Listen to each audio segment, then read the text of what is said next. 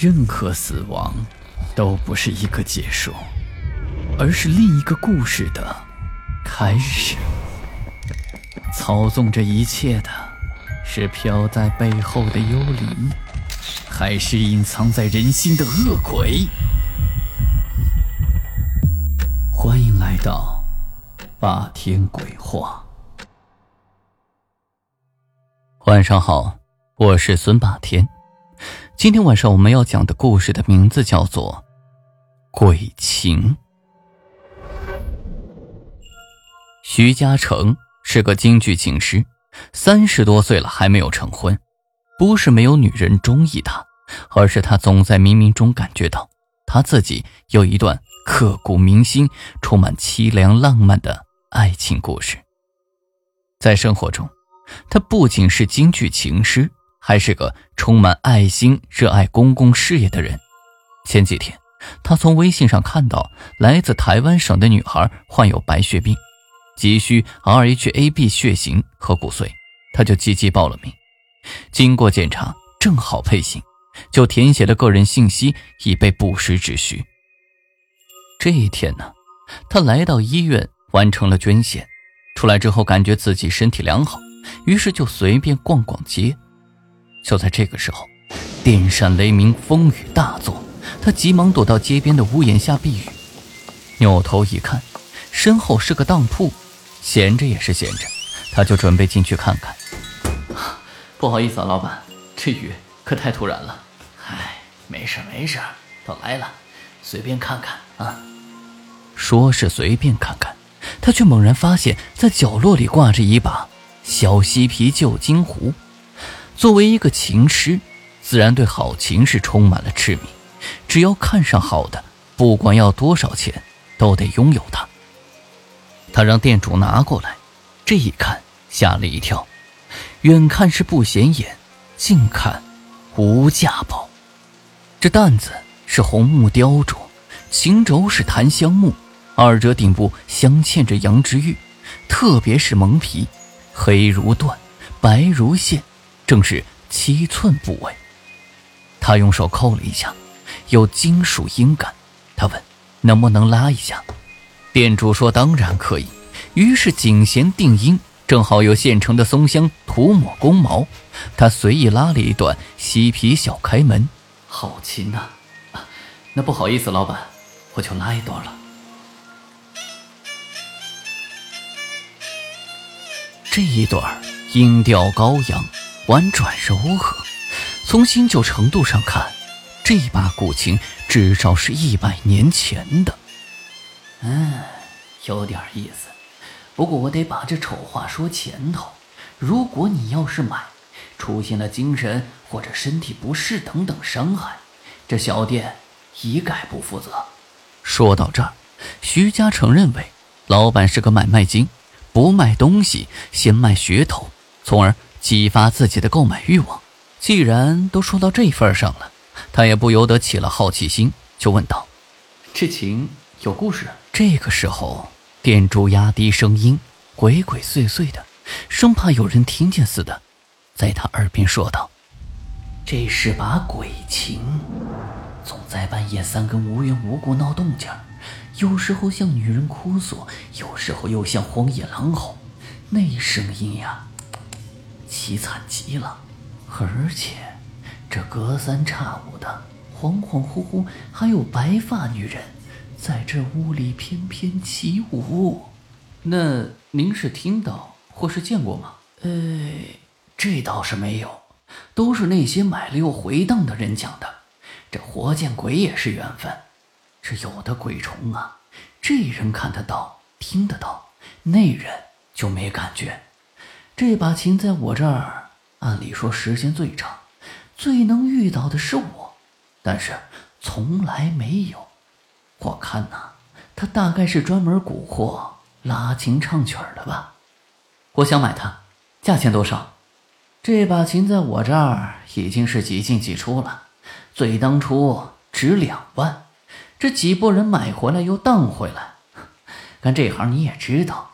一件新皮袍，即使没上身儿，抵当都是虫吃鼠咬、破衣烂袄，更何况回当。这价钱嘛，自然是当一回减一回。现在是死当，算是砸我手里了。你要是想要，一口价五千块钱，我一分不挣，骗你是孙子。想要就拿走，这讲价免谈。这太出乎意料了。徐嘉诚是懂情爱情之人，别说五千，五万也掏，哪有砍价之说？当即直接转了五千块钱。临了，老板不忘嘱咐他说：“希望你一切都好，但是你要是再回档，我只付你三千块钱。”买回这把琴，徐嘉诚是爱不释手。当天又是星期天，不上班，一下午是反复擦拭、把玩、拉曲子。晚饭之后，由兴来劲，又拉了一曲《夜深沉》。这是京沪行家和爱好者都喜欢的曲子，每个人都有自己对曲子的理解。徐嘉诚认为，他描绘的是一个单身女子，在夜深人静、寂寞难眠、思念情人，辗转反侧。上阙幽怨自哀，节奏缓慢低回；中阙心绪如潮汐，连绵不断，多用中速连弓。下阙。情人归来，喜出望外，激情如火，充满喜气洋洋和快乐，急促紧张。徐嘉诚灵感所致，通过变奏、即兴等加花技巧，把曲子拉得如泣如诉，风雨交加。或许是疲劳，或许是兴奋，徐嘉诚这晚处在似睡非睡、似梦非梦的状态，恍惚之中。他清晰的看到一个长发及腰、一袭白衣的妩媚女子出现在房间。这个时候，女子随着二胡的节奏载歌载舞，宛若惊鸿。徐嘉诚先是一惊，放下手中的二胡，问道：“你是谁啊？”女子道了个万福，说道：“小女子是你新买胡琴的魂魄，我流落人间百多年。”遇人无数，唯有今天，感觉到了真正的主人和知音的手中，不由喜上眉梢，欢欣鼓舞。徐嘉诚自此相信了当铺店主的话，确实有女鬼魂魄依附情体。可奇怪的是，自己一点都不害怕，反而是感到如见老友，充满激情。于是，他要女鬼说说自己的故事。女子说。自己本是千年修成的蛇精，化身为人，取名小青。不想闭关修炼时被捕蛇人发现，遭到捕获杀戮，蛇皮卖给至勤工匠，被做成无数蒙皮。因为这块位置在七寸，离心脏最近，魂魄也因此依附于此。见徐嘉诚听得津津有味，女子问道：“你不怕我？”我看你只感觉到亲切动情，甚至还想娶你做鬼妾呢。坏死了，没正经。女子嗔怒，一甩袖子飘然而去。仙姑留步！徐嘉诚大喊。梦也醒了，开灯查看，空无一人。紧接着，发怪声的现象也出现了，像是幻听，又像是实有。呜咽低回，吸音调悠长。如同鬼嚎。